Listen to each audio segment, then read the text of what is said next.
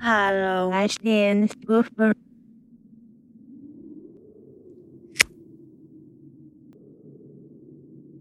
I'll see you again in 25 years. Meanwhile,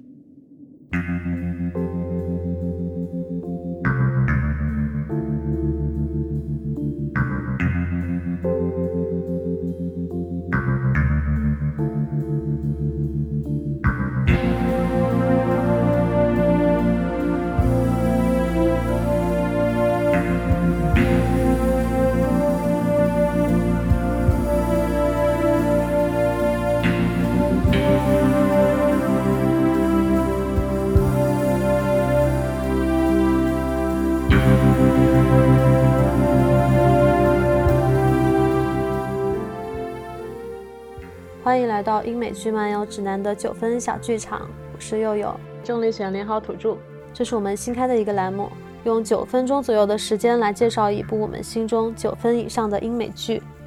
今天我要讲的呢是大卫林奇导演的《双峰》，一部跨度二十五年的美剧，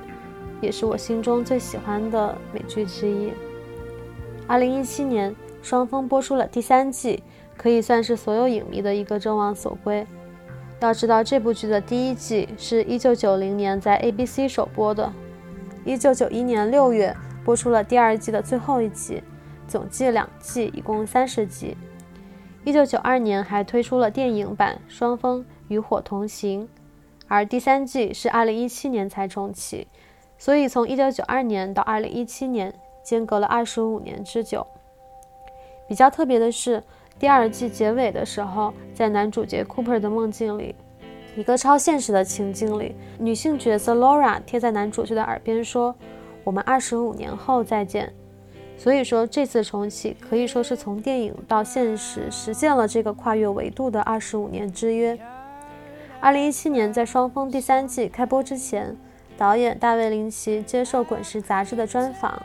他说：“他认为重启的《双峰》第三季，与其说是一部 TV 剧集，更像是一部电影，一部长达十八小时的电影。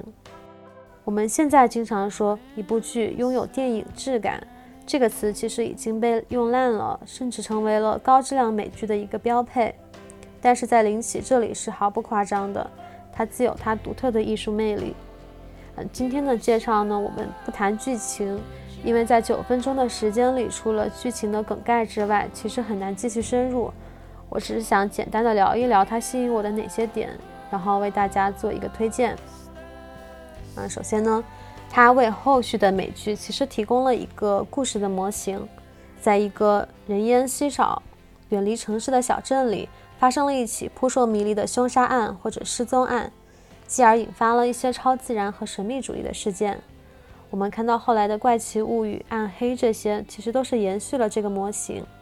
而且我还认为大卫林奇开启了他的双峰宇宙啊，当然这个和漫威的宇宙不是一个意思。我是想说呢，这部美剧它指示的内容非常庞杂，从调查一起凶杀案到逐渐接触了小镇上形形色色的居民，在这个过程中牵扯出每个人的神秘的支线，这些支线呢，最后又全部指向了 Laura 的死亡。同时也指向了小镇更深处的秘密，它涉及了很多神秘主义的东西，但是到最后你会发现主线逐渐变得科幻了啊。第三点呢，尤其要夸一下第三季的剧情之连贯之紧凑，其实完全超越了前两季。嗯，在九十年代的前两季中呢，三十集里大卫林奇亲自指导的其实只有六集，所以这就是为什么很多人吐槽。在第二季的十一集到二十集之间，完全就是纯粹的肥皂剧。要知道，在九十年代的时候，美国电视上那些独当一面的大部分都是肥皂剧，双方其实也没有免俗。嗯，因为这个而弃掉的同学，我觉得二零一七年的第三季完全值得你去重新把这部剧捡起来。同时呢，这部剧它拥有非常有魅力的角色，比如男主角 FBI 侦探 Cooper。还有一些给人印象很深的配角，比如每天抱着木头的女人，她的女性角色都特别美。看完这部剧，你可能故事不太记得了，但是那些女性角色一定会让你印象非常深刻。啊，比如那个死去的女孩 Laura，曾经被《时代》杂志评为电视史上最性感的女尸。这些角色应该说是大卫林奇特别喜欢的一个表现对象，就是被辜负与被损害的女性。在这部剧里，他们被父权、被夫权、被各种男权操控和支配，长期遭受家庭暴力、遭受性暴力。而你也会看到每一个角色、每一个女性，她们都有各自的成长。我们会看到她们怎样摆脱家庭的束缚，摆脱男性的支配，逐渐掌握自己的人生。最后要讲的呢，这部美剧其实就像大卫林奇的许多电影一样，非常暗黑、晦涩难懂、诡异离奇，大量现实和梦境的穿插，有很多语言不详的地方。呃，在双峰里，对于镜头、对于色彩的。大量大卫林奇式的独特的处理方式，他的镜头是会让你觉得摇晃不安的。对于人物心里有大量的影射，他的配乐呢非常诡异的迷幻，是长期与大卫林奇合作的一个作曲家来制作的这个电视原声，还有一些场景的跳跃，从现实到梦境，还有大量蒙太奇的表现形式。要知道，我们说的这些出现的是在九十年代。要知道那个时候电视上就全部还是肥皂剧的天下，呃，观众看的那种其实都是情景喜剧式的东西，所以双峰的出现给当时的观众造成了很强烈的视觉冲击。列举双峰里一个经典的超现实情境吧，嗯，他把男主角 Cooper 的梦境放置在一个小剧场里，呃，背景是一片红色天鹅绒的幕布，一个黑色的沙发，啊，白色的人体雕像。银色的落地灯，没有什么独立的布置，除了这些红色的布景和物品之外，打光也是大面积的红色，很有冲击感。你这种独特的色彩美学呢，非常的暧昧诡异，充满了性与暴力的隐喻。在这个小剧场里，还出现了侏儒和巨人，他们都是主角另一种人格的具象化，以及森林里的猫头鹰等等很多隐喻性的符号。这些既是视觉呈现上非常有魅力的点，也为双方提供了更多可以解读的空间。大卫林奇自己说，他认为以前没有看过双方的观众也可以看懂第三季，呃，可以当做一部新剧来看。我其实不太赞同的，还是建议大家来全部补齐。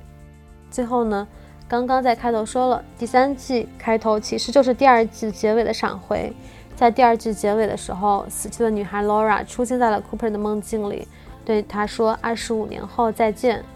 然后第三季的开头，二十五年后的 Cooper 遇到了 Laura 露儿在耳边告诉他凶手到底是谁，也就是重新把二十五年前的情节再次演绎了一遍。只是这一次呢，不是在梦境里，而 Cooper 呢也不用再像以前那样换那样的装扮来提升自己的年龄。因为演员这个时候其实已经真实的老了，所以你看的时候会有那种强烈的唏嘘的感觉。二十五年前后的两场戏，呃，人物、动作、对话，还有摄影、布景、机位，呃，场景几乎是还原的。你会觉得时空好像突然一下就流转了，真的要去自己去补剧才能体会到那种奇妙和感动。呃，如果你喜欢《双峰》这部美剧呢，当然建议你去看大卫林奇的电影。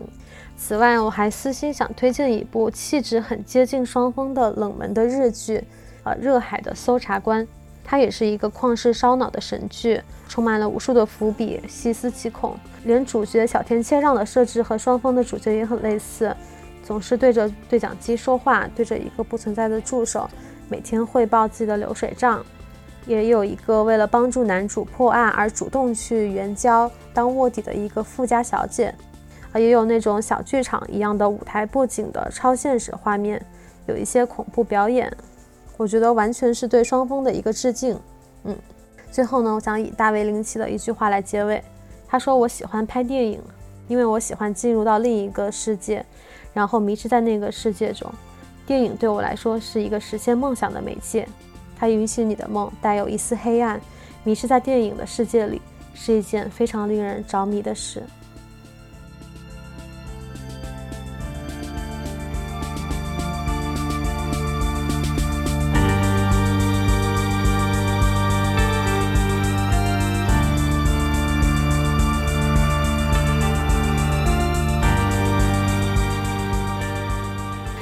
我是九号 AI。如果你喜欢本期节目，希望你去苹果 Podcast 给我们一个五星好评。我们的微博和微信公众号都叫英美剧漫游指南。微博会发布新鲜的英美剧资讯和我们第一时间试看过的所有新剧的速评，微信公众号则只会推送我们认为非常好看的剧集推荐。另外，我们还有播客听众群，入口可以在公众号后台回复 E I C C A S T 获取。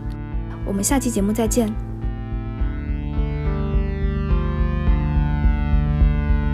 some